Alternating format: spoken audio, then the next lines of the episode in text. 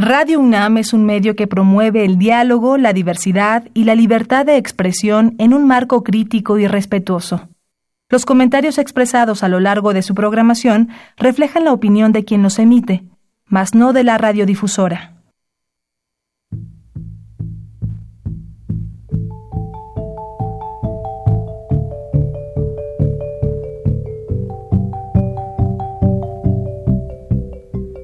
Radio Universidad Nacional y la Facultad de Economía presentan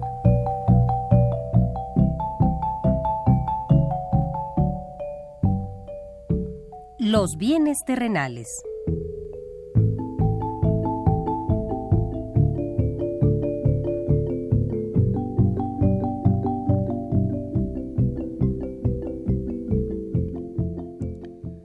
Bienvenidos a este espacio radiofónico de la Facultad de Economía de la UNAM.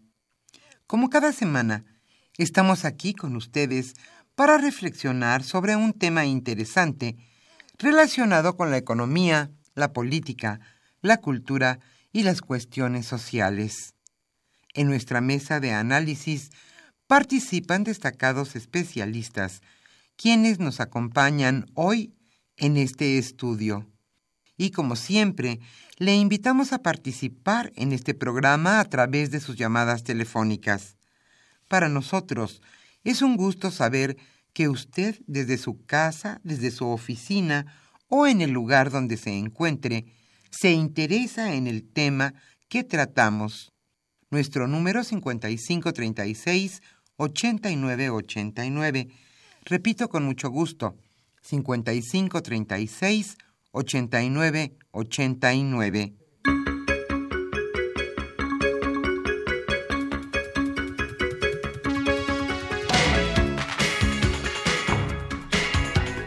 Como cada viernes estamos aquí con ustedes en este subprograma Los bienes terrenales. Hoy en nuestra mesa de análisis abordaremos un tema que sin duda preocupa a nuestro país y al mundo. Hoy hablaremos sobre la guerra comercial de Donald Trump. Aníbal Gutiérrez Lara charlará hoy con dos destacados especialistas en este tema, Santiago Anima Puentes y Rodolfo de la O. Hernández. Ellos son catedráticos de nuestra facultad, la Facultad de Economía de la UNAM.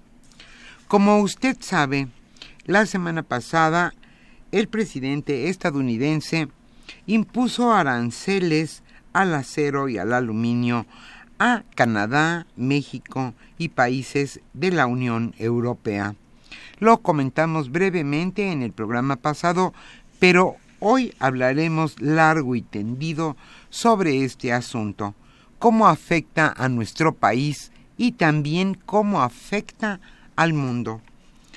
En México, por ejemplo, entre la renegociación del Tratado de Libre Comercio y estos nuevos aranceles que impuso Trump, entre otras cosas, nuestro peso ha continuado devaluándose frente al dólar.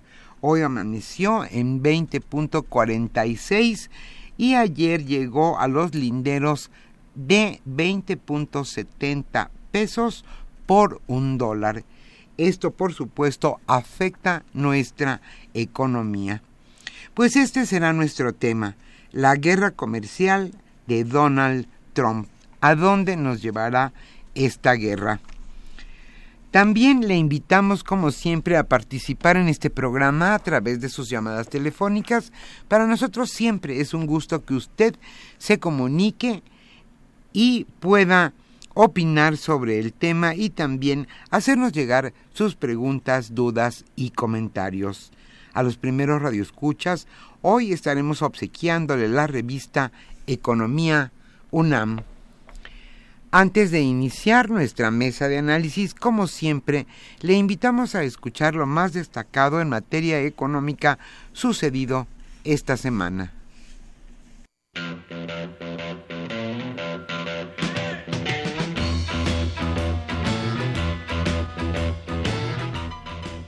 La economía durante la semana.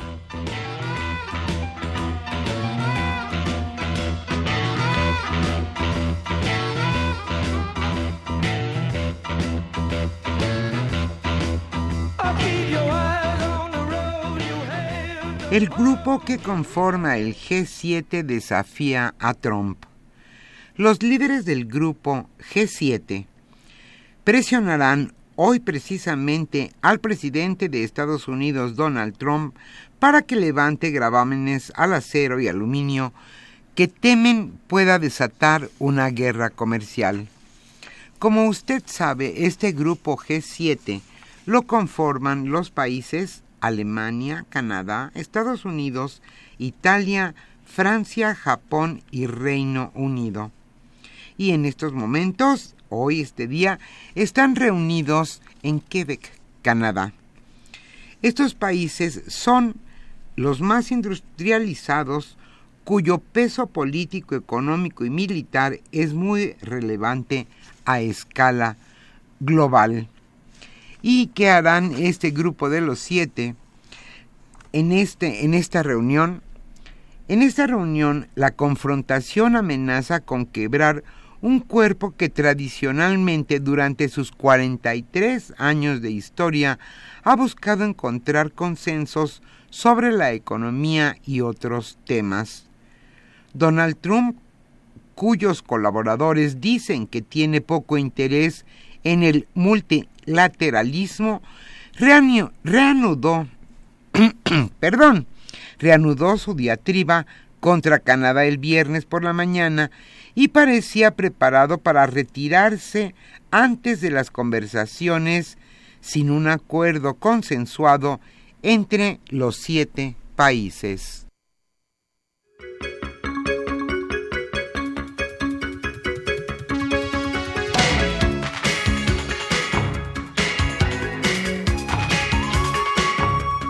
y la Organización Mundial del Comercio ya recibió la denuncia de México contra Estados Unidos.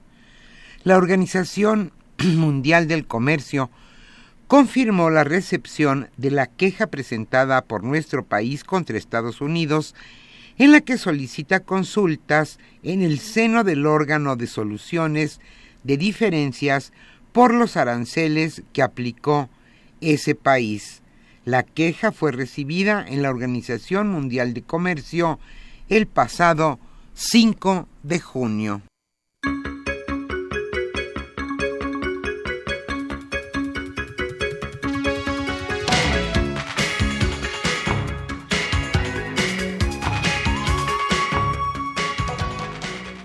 México importa más en el primer semestre de este año.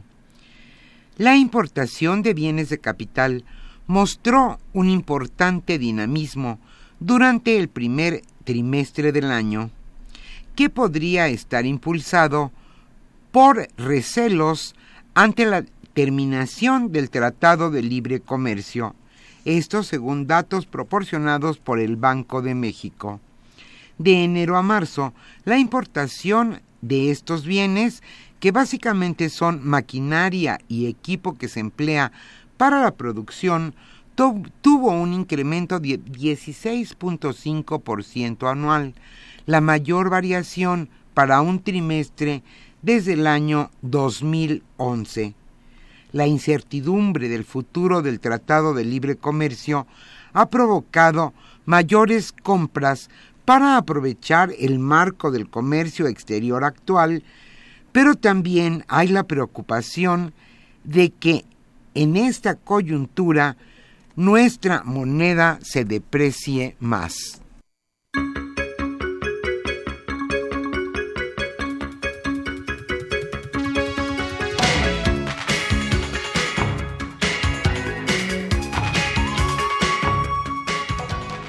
Y ahora resulta que Donald Trump prefiere los pactos bilaterales el presidente estadounidense Donald Trump apuntaría a sostener conversaciones separadas con Canadá y México para obtener acuerdos comerciales individuales con ambos países.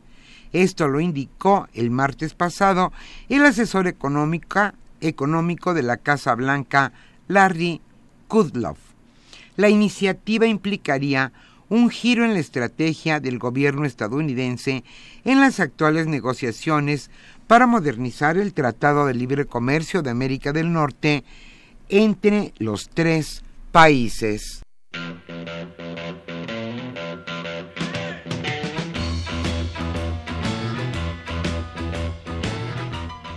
Por la Facultad de Economía.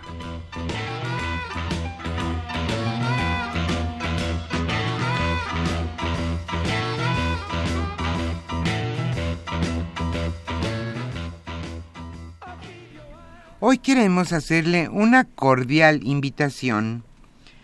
La Facultad de Economía UNAM y el equipo de debate de la Facultad de Economía de la UNAM le invitan a todos los alumnos de nivel licenciatura o superior de cualquier área del conocimiento a participar en, el, en la octava edición UNAM Mesa de Debate el proceso de registro termina el próximo lunes 10 de junio a las 12 de la noche.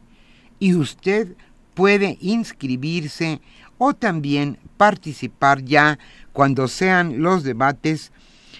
Y se puede dirigir a el siguiente correo electrónico. Una mesa de debate arroba economía.unam mx. Repito el correo si a usted le interesa ya sea participar en esta en esta octava edición de UNAM Mesa de Debate o también el próximo viernes se realizará este concurso. El correo es una mesa de debate arroba economía.unam.mx es interesante este tipo de eventos que organizan los estudiantes de nuestra facultad. Inscríbase si a usted le interesa el debate o acuda al evento que se realizará el próximo viernes en las instalaciones de nuestra facultad, la Facultad de Economía de la UNAM.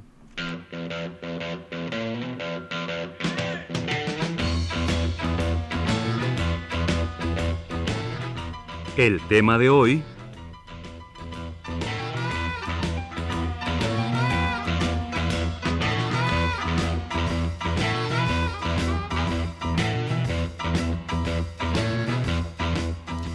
Como señalamos al inicio de este programa, el tema que hoy nos convoca en nuestra mesa de debates es la guerra comercial de Donald Trump.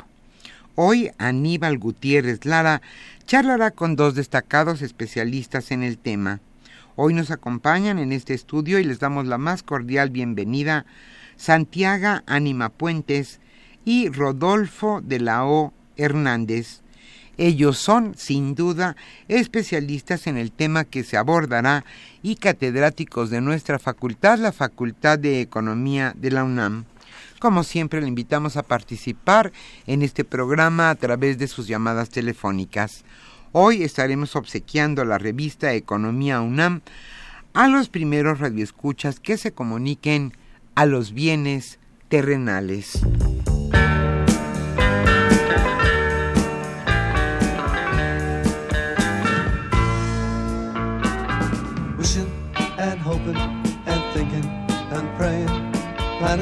And dreaming It's night of a charms that won't get you into her arms. So if you're looking to find love, you can share. All you gotta do is hold her and kiss her and love her and show her that you care. Show her that you care just for her. Lots to do. Wear your hair just for her. Cause you won't get it. Thinking and a praying, wishing and hoping. Cause wishing and hoping, and thinking and praying, planning and dreaming. Her kisses will start that won't get you into her heart. So if you're thinking how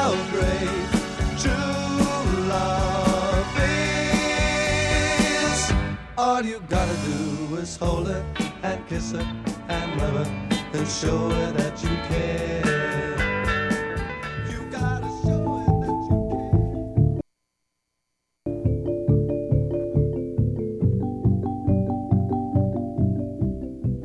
Usted escucha los bienes terrenales. Nos interesa conocer su opinión. Le invitamos a comunicarse a este programa al teléfono 5536 89 89. Repetimos con mucho gusto, 5536 89 89.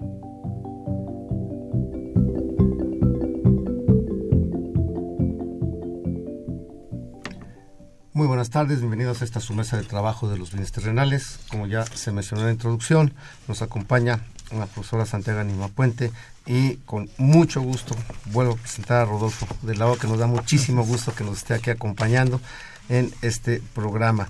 Bien, el tema eh, tiene que ver precisamente con la coyuntura actual en términos de lo que pasa en el sector externo de la economía a la luz de los cambios que ha estado impulsando el gobierno de Donald Trump y él en particular personalmente en la economía mundial. El gran cambio es que a partir de lo que era una bandera económica e ideológica impulsada por Washington sobre el libre comercio, hoy resulta que para esta administración de Estados Unidos lo mejor es el proteccionismo. Y ha comenzado a eh, tomar disposiciones y medidas en donde, si bien las maneja de manera generalizada, ha afectado sobre todo a sus tres principales socios comerciales como son China, Canadá y México.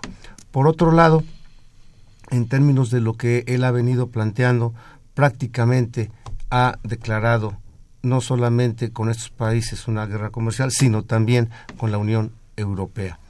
La idea de él es que no pueden estar comprando mercancías afuera porque eso hace que pierda su economía la idea de él es que si las empresas norteamericanas salen de su país para producir y luego reintroducir las mercancías terminadas a su economía, también pierden empleos. Entonces, bajo esa perspectiva, lo que ha decidido es tratar de obligar a sus empresas a regresar a invertir en Estados Unidos, perdiendo de vista todo lo que ha sido el esquema de globalización, las ventajas que han tenido las empresas al producir fuera y sobre todo el tipo de integración que la misma economía de Estados Unidos ha propuesto.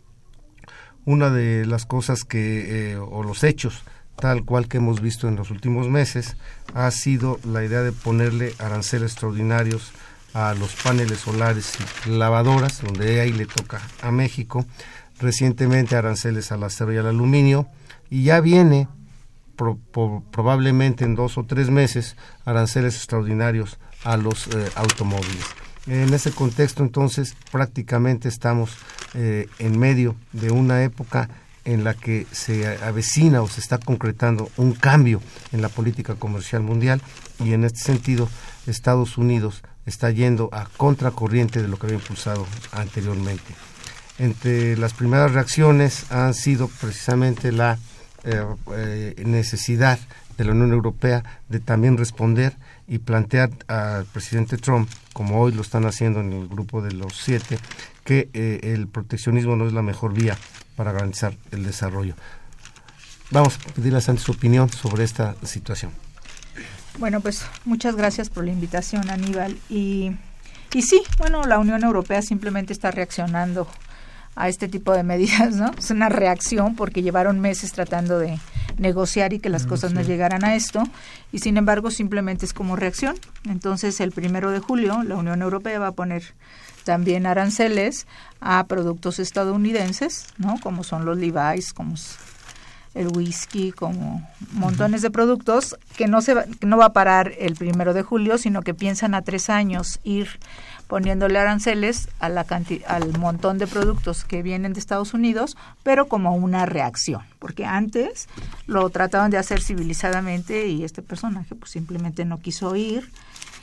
Y está afectando, como decías al principio, no solamente a la Unión Europea, sino a sus dos principales socios, que somos México y Canadá. En, en, en términos de exportaciones e importaciones es más o menos el mismo peso. Estamos hablando, por ejemplo, en exportaciones de 267 billones, exportaciones e importaciones 283 Canadá, México 230, 297 y la Unión Europea 213, 365. O sea, son tres socios de un peso más o menos parecido, de tal manera entonces que el problema que se está dimensionando para estos tres socios, en realidad aquí el problema es China. China es eh, en realidad el, el, mayor peso, porque mientras de que China está exportando 116, está importando cuatro, está importando 482. Entonces realmente el contrapeso de exportaciones e importaciones, China es el, el, el problema tremendo y yo creo que está perdiendo de vista Donald Trump, eh, como decías también tú al principio, ir contracorriente, ¿no? Porque está afectando a sus tres socios. no sus enemigos. Y entonces pareciera que va así, ¿no? no nos haces ver aquí una cuestión interesante, Santi, que es, eh, estás teniendo un movimiento importante alrededor de dos bloques comerciales y uno que por su peso representa lo mismo que es China. Podríamos estar hablando de tres grandes bloques comerciales que hoy eh, ven agitado todo lo que es las reglas de su comercio a partir de las decisiones de Trump. Rodolfo. Yo, mira, yo creo que la Comunidad Económica Europea, por, obviamente por todo lo que agrupa, hay que recordar que en ese, en ese momento, pues Francia, Grecia, Italia, ¿no? países que lo conforman. Pero también hay algo muy importante aquí que entra la parte, la parte de la comunidad económica del carbón, ¿no? que es muy importante para Europa, eh, y del acero. Y la energía atómica, que eso es muy, muy importante. Pues de hecho así empezó la Unión Europea, ¿no? Y que ha perdido de vista a Estados Unidos, que son socios, que no, que, que no, que no tuvo la, la, la iniciativa de primero analizar qué era lo que tenía que ver dentro del mercado en general lo estamos viendo caso simplemente nomás está afectando a México, Francia, digo, perdón, este, México, Canadá. y China, ¿no? ¿Por qué? Porque tú sabes que son socios comerciales en potencia, a la cercanía de, comentábamos que era la cercanía que tiene con nosotros y bueno, pues eso eso hace, hace ver que la Comunidad Económica Europea también tenga una reacción que hoy, precisamente hoy, en el grupo de los siete, va a haber, hoy que inicia, va a haber una reacción encontrada, ¿no? En realidad es el grupo de los seis más uno. Yo quisiera hacer nomás un comentario que, que hace unos años eh, 190 trabajadores de Tijuana demandaron a Donald Trump por una, por, unas, por una cantidad de 127 millones de pesos y les ganaron los mexicanos. Y él dijo que no iba a hacer negocios con México. Ya que recordar el inicio de su campaña de Donald Trump, ¿qué es lo que decía? Muro, crear un muro de, de un muro fronterizo y no tratar libre comercio. Ya no que no sea trilateral, sino bilateral. ¿no? Entonces, eso, eso es lo que esas son las repercusiones y la, y la, la, Comunidad Económica Europea pues también ya tomó marcarse en el asunto y que bueno, se van a ir, se van a ir desahogando poco a poco, ¿no? Gracias. Bien, eh, básicamente hoy que, se están reuniendo hay un peso importante ahí, sobre todo de la posición de Francia y Alemania, que como señalabas, Santi, son los que han estado más cerca tratando de convencer a Trump de no tomar este tipo de medidas. Sin embargo, es, él ha seguido hacia adelante. Y aquí, eh, evidentemente, en términos de la, eh, la reacción normal de un país que se ve afectado es imponer aranceles en la misma medida que su economía se ve afectada.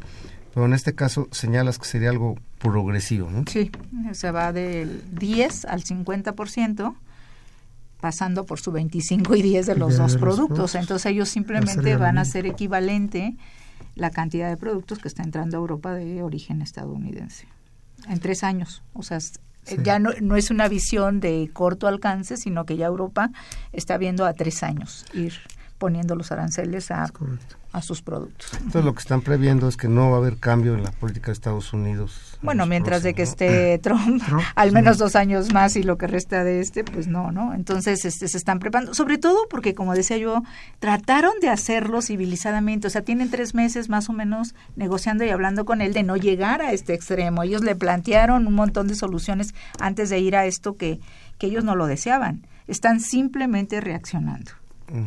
Bueno, y aquí entra en escena otro actor que también cuestionó Trump, que es la Organización Mundial de Comercio. Eso. Ahí, ahí, sí te quiero decir que, o error grave, ¿no? Porque sabemos que tanto Canadá como México ya interpusieron sus propias querellas y demandas, ¿no? sí, también la Unión Europea.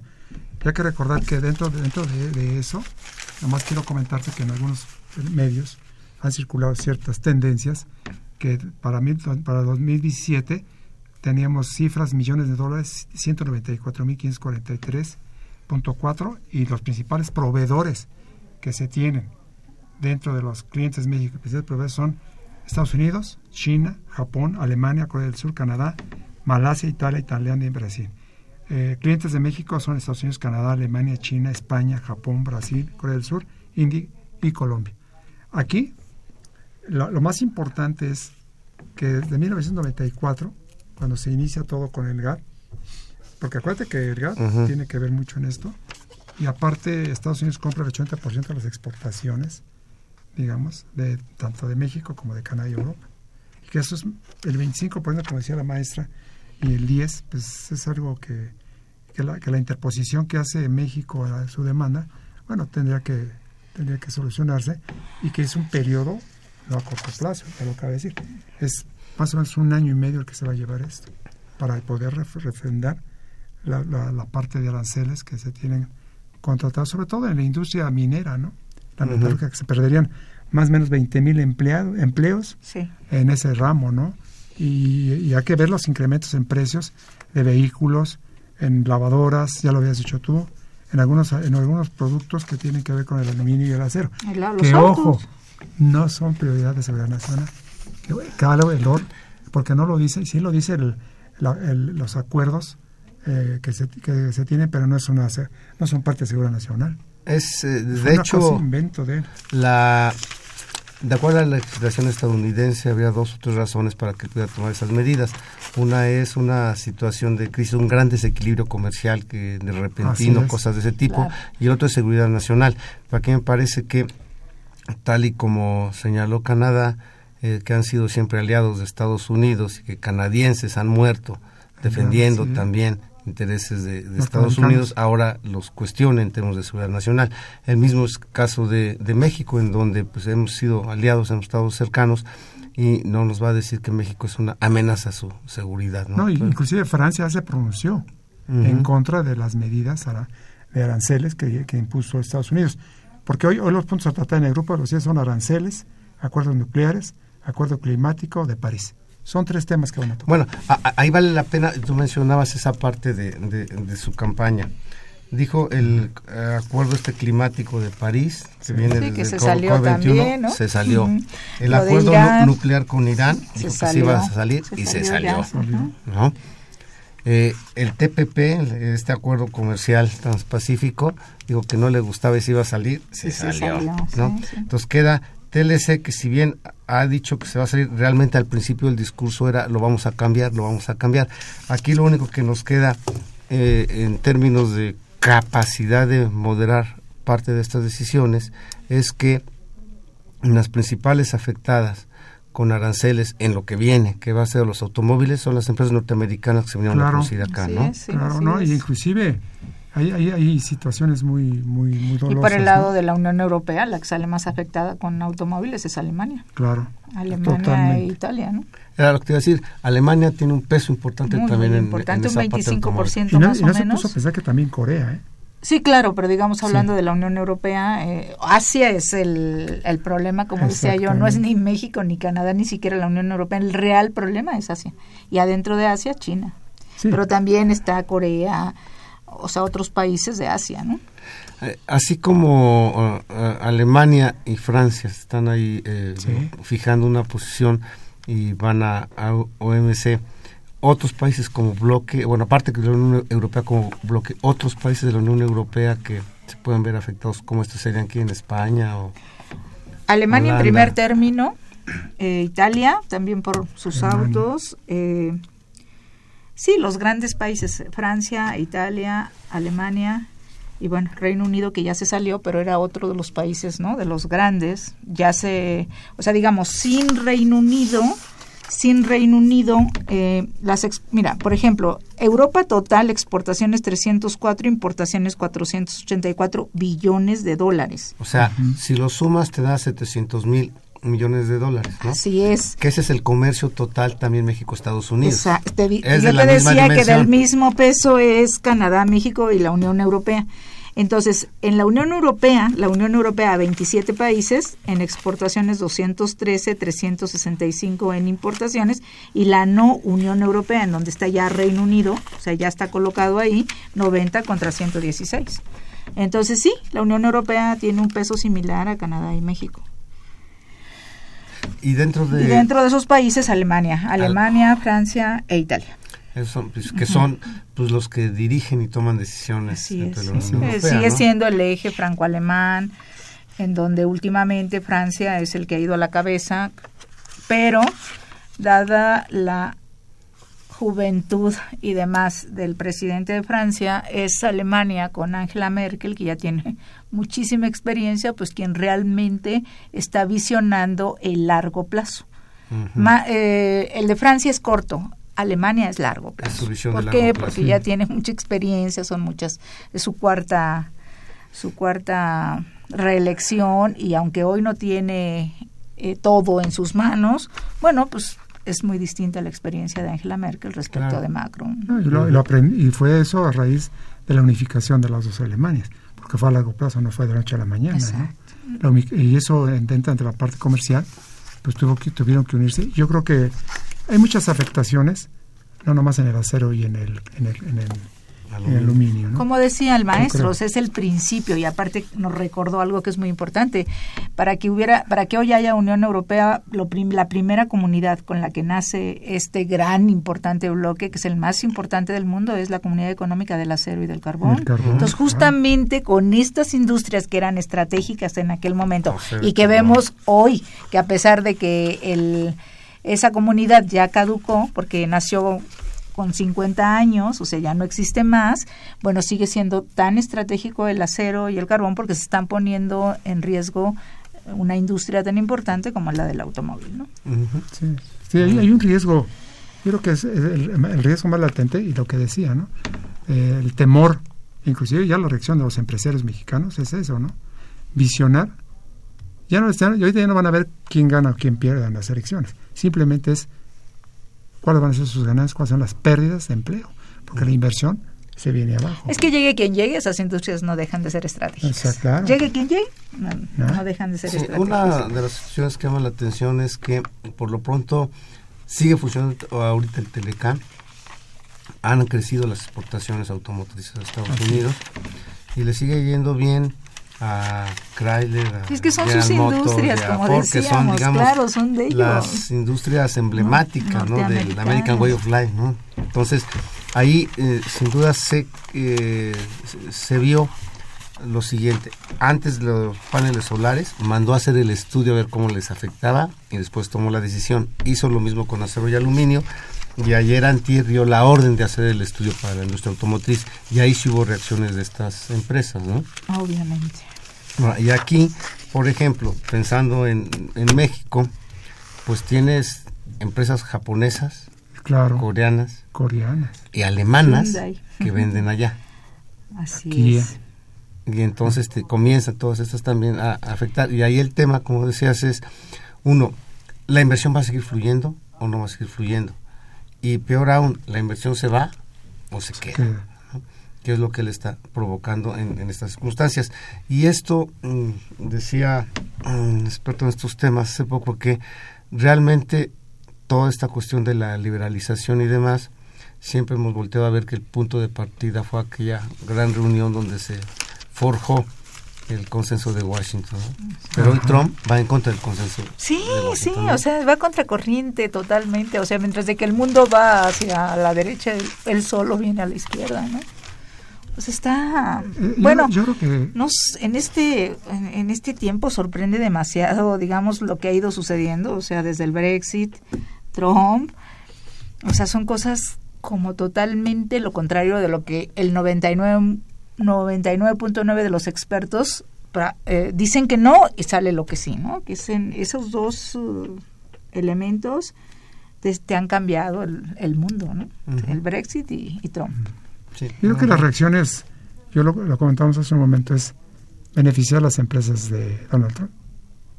Porque Y son y las sus de amigos, Claro. porque son casi, casi, como dices, la Ford y todo eso, es bajo amenaza, ¿no? Tú te, voy a bajar, te voy a subir, te voy a incrementar impuesto o aranceles en la, en la Si venta de vehículos, afuera. sigues afuera. Hoy, hoy en día, los empresarios ya también, como que ya también están preparándose, no a corto plazo, sino también a largo plazo. ¿Qué va a suceder? Y lo han declarado Ujú. la mano de obra que va a pasar. ¿no? Yo creo que esto también ha pegado mucho al sistema financiero, ¿no? que eso yo creo que es un tema también importante. Sí, y aquí sobre esto, por ejemplo, eh, en las negociaciones del Telecán, decía que la industria automotriz en México le pague sus 16 dólares la, la hora al, al trabajador, por ejemplo, ¿no? Cosa que pues nunca Es lo van a hacer. ¿no?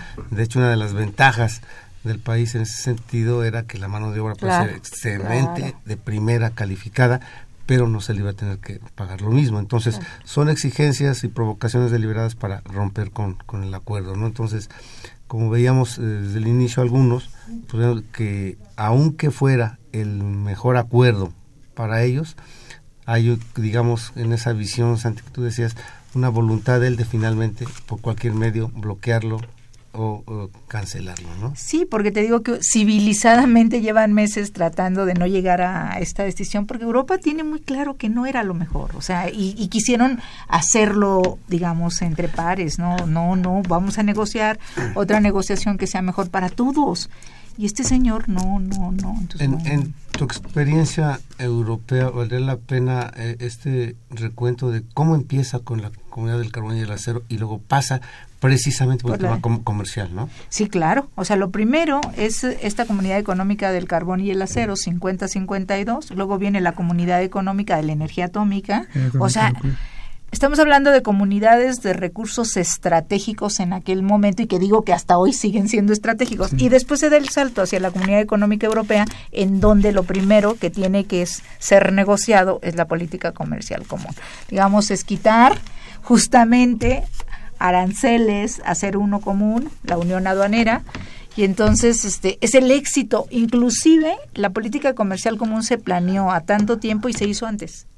O sea, Claro. del éxito, de lo exitosa que fue. Y, y precisamente a, a- eso me refería con, con la idea que tienes de que se trató en todo momento de negociar, porque la experiencia europea ha sido la que ha marcado todos los esquemas estos de eh, zonas, de bloques comerciales. Y es que no es lo mismo, Aníbal, eh, un país que 27 países. O sea, la realidad es que la experiencia original a seis países de esa política comercial ha sido ejemplar para el mundo, de verdad. Ha sido ejemplar para el mundo. Yo creo que todos los países deberíamos de voltear a ver cómo se hizo esa política comercial y a los resultados que ha dado, como para ir ahorita en sentido contrario. Bien, eh, vamos ahorita a un corte y regresamos en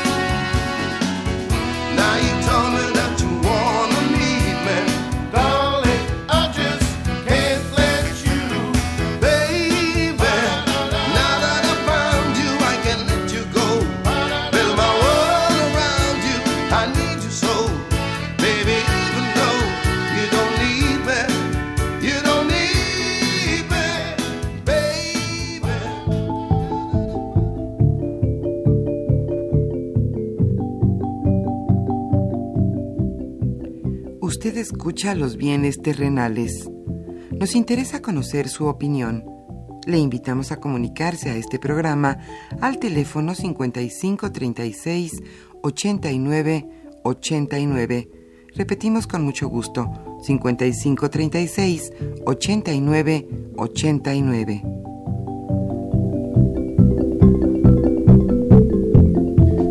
Bien, regresamos a su mesa de trabajo sobre los bienes terrenales.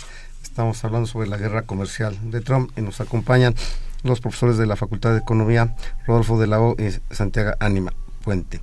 Bien, tenemos ya que algunas preguntas del público. Evidentemente hay una que recurrentemente eh, tenemos a partir de esta situación de incertidumbre en el comercio con Estados Unidos, que aquí nos la plantea Soledad Martínez López de Naucalpan, a quien le gustaría conocer la opinión sobre el futuro del peso, que coincide con nuestros invitados en términos de que esta guerra comercial iniciada por Trump no beneficia a nadie, gracias a Soledad Martínez, y también eh, Milán, Emiliano Newman nos dice cómo afectan todas estas batallas comerciales al peso mexicano y manda felicitar a los invitados. Bueno, si me permites, Aníbal, yo creo que esto, el, el mercado financiero, hay un- también va, va a tener su propia turbulencia.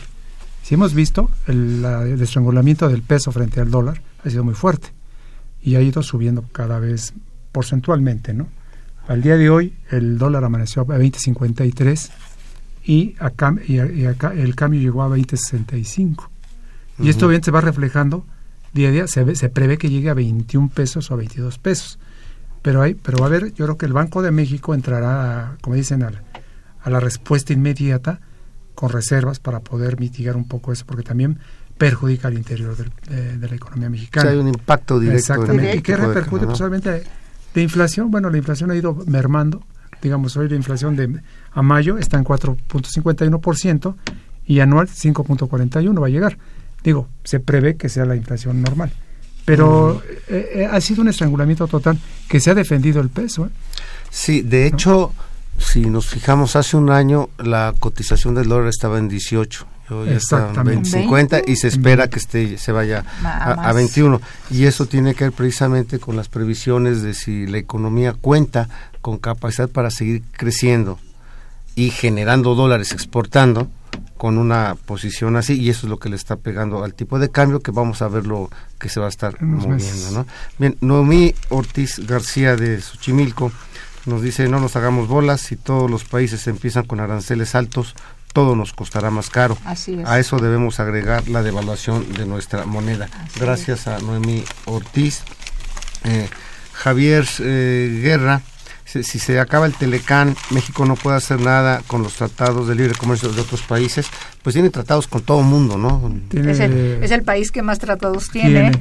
y yo creo que hay que ver los problemas siempre como oportunidades. Yo creo que a México en este momento le conviene mirar sobre todo a Europa, son 27 países, Ujú. eh, 13 de los cuales son más o menos de un tamaño como el nuestro, con el que podemos competir perfectamente. Entonces, yo creo que es la oportunidad en este momento y, y- y la renegociación también del Tratado de Libre Comercio de México con la Unión Europea, que, que está siendo muy exitosa y que está por concluirse. Ya se concluyó la parte de cooperación y diálogo político con seis rondas y solamente queda con nueve la parte, eh, la parte económica, que está ya muy, muy cerca de, de cerrarse. Y- y Entonces, yo perdón, creo que si me- vale la pena. Si me permite, Aníbal, esa- ahí también entraría que México tiene una amplia geografía, una am- Ujú. amplio, digamos, tiene una geografía muy amplia que puede hacer uso. Hay mercados. Yo creo que eso no, no México no debe, no debe, no debe de abandonar, que tiene otros mercados, tiene otros, otras expectativas al exterior. No nomás el Telecán, ¿no? Bueno, pero el. Telecán es el que también nos da también eh, cierta tranquilidad en ciertos manejos de importación y exportaciones, ¿no? Sí, gracias. Fernando Almanza de Milpalta, ¿qué pasaría si México no envía un solo aguacate a Estados Unidos?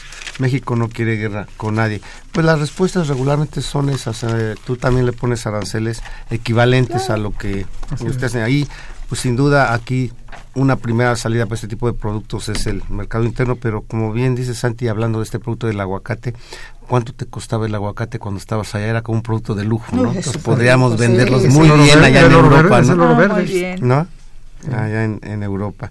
Bien, Jorge Aguilar, eh, Tlalpan, los aranceles con los que respondió México a ciertos productos procedentes de Estados Unidos pueden tener un efecto positivo en la economía de México. Sí. Pues son de defensa primero, Sí, ¿no? Y, sí. Y se ayudarían en Yo términos creo de... que aquí, si me permites rápidamente, vamos viendo que la parte de productores de me- me- mexicanos que se benefician eh, con el arancel de Estados Unidos son los mexicanos.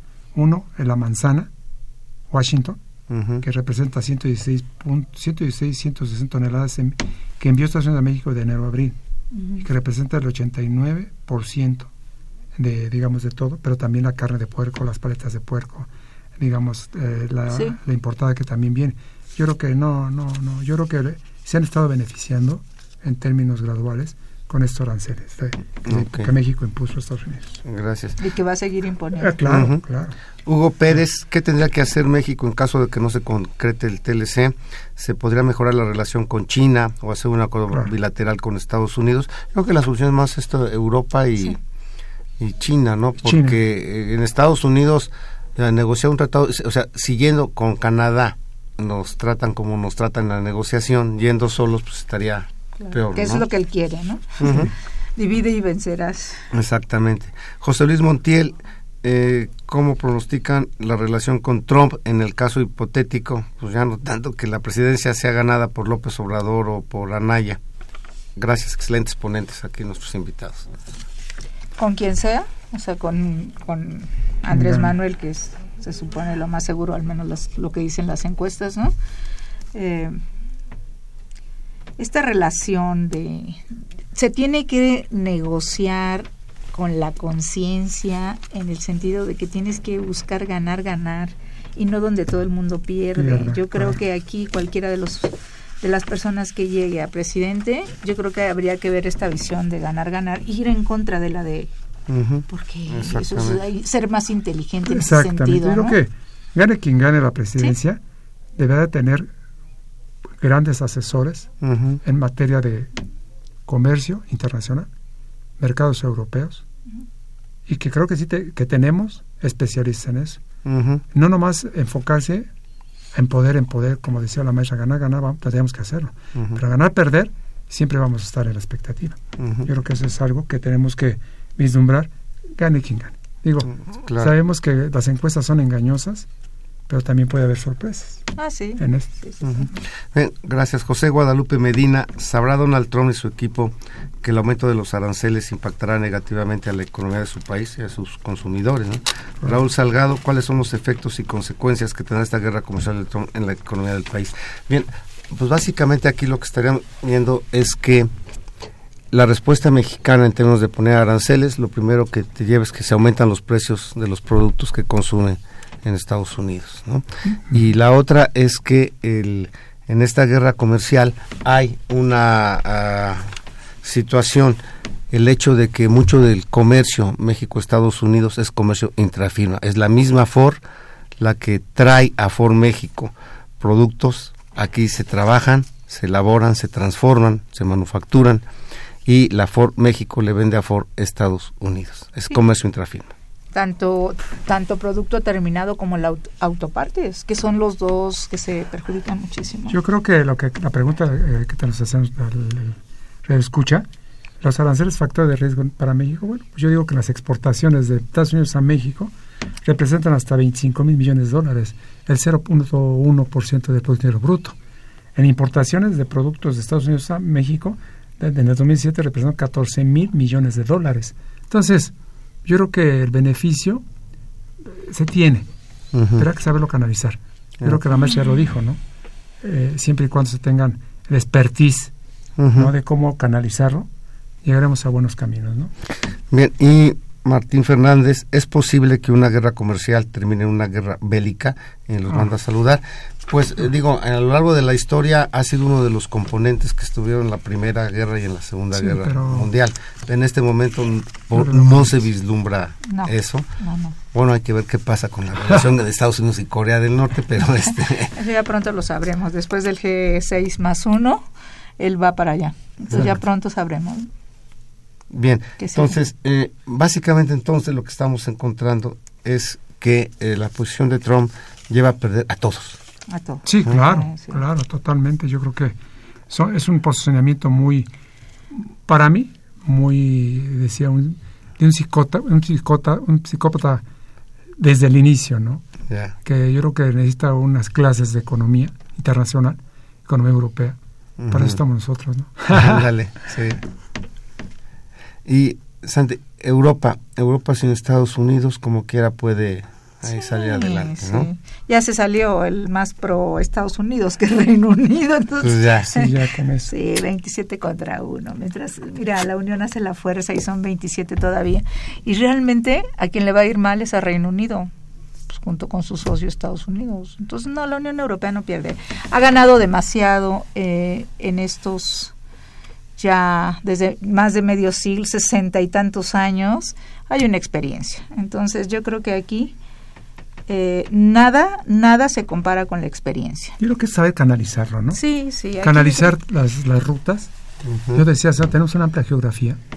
De verdad, ¿eh? México tiene una amplia geografía que tenemos que saberla y organizarla bien, ¿no? Creo que México no, no, no, no, no tenemos ningún problema, pero siempre y cuando, lo, acaban de, lo acaba de mencionar la mesa, de que quien, quien llegue a ganar tendría que tener la cabeza fría para poder negociar y tener los mejores eh, elementos para poder entrar, entablar negociaciones con esto, con, con Estados Unidos, Canadá, Francia, ¿no? Yo creo que ahí son los y China sobre todo, ¿no? Bueno, ya, ya en lo que viene y sabiendo que buena parte de esas decisiones, independientemente de los discursos ideológicos o posiciones, se acaban resolviendo con un pragmatismo que te impone la, la realidad. Sin duda viene hacia adelante la parte de la eh, los aranceles a los automóviles. Pero ahí quienes van a perder son empresas norteamericanas y consumidores norteamericanos, tanto en piezas, partes como en el, el automóvil completo. Y es un factor que hay que tomar en cuenta que puede contribuir a que esta eh, no sea tan grande esta, esta afectación, sobre todo considerando que 74% de las unidades que produce se van a Estados Unidos. Y también considerando que es la industria que jala a ocho industrias más, que es la industria del vidrio, que es la industria del hule, que es la industria de textil, que, o sea, la industria del automóvil es, ¿cómo vaya esa industria? Va a jalar a seis industrias más y es lo más importante dentro del subsector manufacturero. Entonces yo creo que hay que tener mucho cuidado con eso. Como ya decía yo al principio, en el caso de Europa, quien más pierde es Alemania, porque es una de las industrias del automóvil más fuerte en el mundo, y México, pues no se diga. Aquí Yo estamos. creo que también se ve, se ve afectado las industrias maquiladoras, ¿no? Porque son productos, digamos, de autos, de autopartes, productos Por eso terminados. digo, sí, ajá, todo lo que implica, todo todo, lo que lo, implica que jala la industria es automotriz. correcto. sí, ah, muchas trae muchas cosas atrás. Y la otra ah, que mencionaba Rodolfo en términos de esta interrelación, si no hay posibilidades de tener, ya no diga, no lo pensemos en términos de mejor o peor acuerdo, sino reglas claras Reglas. para el Claro. comercio, vas a seguir teniendo esta incertidumbre que te van a llevar a dudar sobre la capacidad de crecimiento de la economía, sobre la capacidad de generar divisas y por lo tanto el tipo de cambio se va a estar moviendo. Y si se va el tipo de cambio al alza como ha pasado ahora, pues hoy ya tenemos que importamos casi la mitad de las gasolinas y entonces eso le va a pegar Ahí a todo. Entonces hay esta hay este discurso en términos de congelar el precio de la gasolina y demás. Evidentemente, pues a todos nos gustaría tener ese precio fijo. Sin embargo, en la medida que hoy está sujeto a los movimientos cambiarios, el impacto en las finanzas públicas puede ser mayor al que al que se estima. Así ¿no? es, así es. Entonces sí hay, hay estos factores que, como decía Rodolfo, se van ligando uno con otro y nos ponen frente a esto. Y para terminar, eh, podríamos hacer algún apunte sobre la Organización Mundial de Comercio, en donde eh, parte de lo que se comentó cuando tomó posesión Donald Trump es, bueno, sí, si vienen algunos eh, asuntos comerciales complicados para el país, nos vamos a las reglas de la OMC y no perdemos. O sea, se encarecen entre 4 y 10% los productos y ya. Sin embargo, cuando este señor tampoco reconoce a la OMC, Exacto. no, no tenemos para dónde, ¿no, Santi? Sí, claro, pues ahí, es- aparte es ahí donde están dirimiendo todos. Ahí fue la Unión Europea, ahí fue México, ahí van todos. Entonces aquí también es muy importante la respuesta que dé la OMC en este momento a todas estas cuestiones, ¿no? Todas las querellas. Así es. Yo Entonces, creo que, mira, si me permiten, eh, eh, dentro, de la, dentro de, los- de la información, los 4 mil millones de dólares es el valor de las importaciones mexicanas a Estados Unidos que varían afectadas en las medidas de espejo de México frente a los aranceles de acero y aluminio. Caso México, caso Canadá, serían 12.800 millones. Es el valor de los productos que vende, que productos que Estados Unidos vende a Canadá, que sufrirían represalias por las aranceles del 1 de junio al acero y al aluminio. Si nos vamos a la Unión Europea, son siete- 7.560 millones, es el valor de los productos de que Estados Unidos vende a la Unión Europea que sufrirán represalias por los aranceles a partir del 1 de junio del acero y el aluminio. Y finalmente China serían 3 mil millones. Es el monto de importaciones chinas de Estados Unidos que están siendo afectadas con represalias de los aranceles a acero y aluminio. Que eso, y que lo que yo decía, el plazo to- to- de, de todo el procedimiento serían dos años y diez meses. Lo que acabas de decir. ¿cuánto nos llevaría? Pues es una cifra. Ya. no hay más. Aquí la ventaja es que ya para ese tiempo ya está de salida este señor y a lo mejor se revierten las cosas. ¿Cuánto va a tardar ahora en revertir todo lo que Pero, esta pero persona sería que más fácil, ¿no? Yo sí, creo claro. que ya se renegociaría otra vez y llegaríamos a términos, como dicen, en términos de, fel- de felicidad. Pero ahorita lo- la única esperanza es que termine su administración. ¿no? Así es. Que no se relija. Bueno, David Santiago de Coacalco, ¿qué opinan del panel acerca del comentario de AMLO de que es necesario tener un mercado interno sólido para negociar el Telecán? Y Eugenio Barrera, es el momento de cambio de modelo para dejar de un lado, a un lado el modelo neoliberal y hay que revaluar el mercado interno. Pues sí, sin duda es importante eh, que se fortalezca el mercado interno. Interno. y esto implica cambios en la Visión. oferta que estás produciendo para el exterior y cambios en la demanda, sobre todo sustentada con qué? Con un, un crecimiento del ingreso de, de la población, ¿no? Eh, Santi, y, que, y que toda la vida vale la pena. O sea, sí es importante en estos momentos, después de más de veintitantos años de modelo, un cambio. Y dos, siempre será importante, siempre, siempre, siempre tener fuerte tu mercado interno. gracias. Rodolfo. mm, Mira, yo creo que México no debe de, no debe de, ni debe de quedar atrapado dentro de lo que es una guerra comercial entre Estados Unidos y China, ¿no? Yo creo que ahí es, y en medio de la adversidad, creo que hay otras cosas, ¿no? Dentro siempre hay oportunidades que solamente se aprovechan, son aprovechadas en Cipas, se usan mejores herramientas para poder salir de esto, ¿no? Yo creo que hay cosas que decía en, en una, en una frase, si me lo permiten rápidamente, eh, eh, Nicola Machiavelli en El Príncipe, que aquí en este, en este decía que una de las partes importantes de, de- de esta, de esta tremenda guerra que hay es precisamente cómo tratarías al enemigo, ¿no? Si apapacharlo o agredirlo. Y yo creo que a él se debe de apapachar para no, no tener una agresión. Y eso lo dijo Nicola Machiavelli en El Príncipe. Y ahí está por escrito, ¿no? No hay más.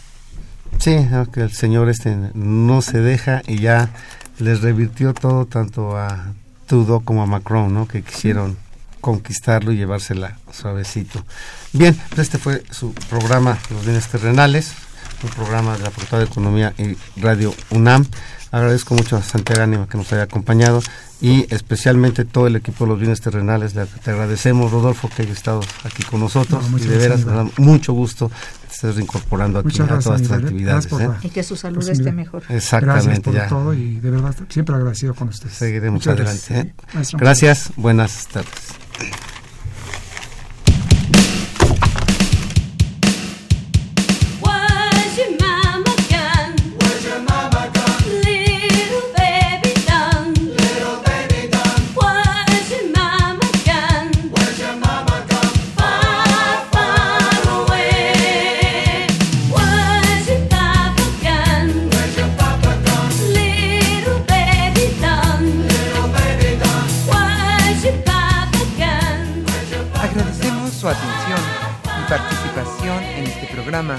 A través de sus llamadas telefónicas y la invitamos la próxima semana a la misma hora en otro programa más de los bienes terrenales. La coordinación general fue de Carlos Javier Cabrera Adame. La coordinación académica de Aníbal Gutiérrez, Roberto Cabral, Alejandro Pérez Pascual, Rubén Antonio Miguel y Leonardo Lomelí Vanegas. En los controles técnicos, nuestro compañero Humberto Sánchez Castrejón y en la voz y producción su amiga Irma Espinosa, quien se despide de ustedes y le desea un agradable fin de semana.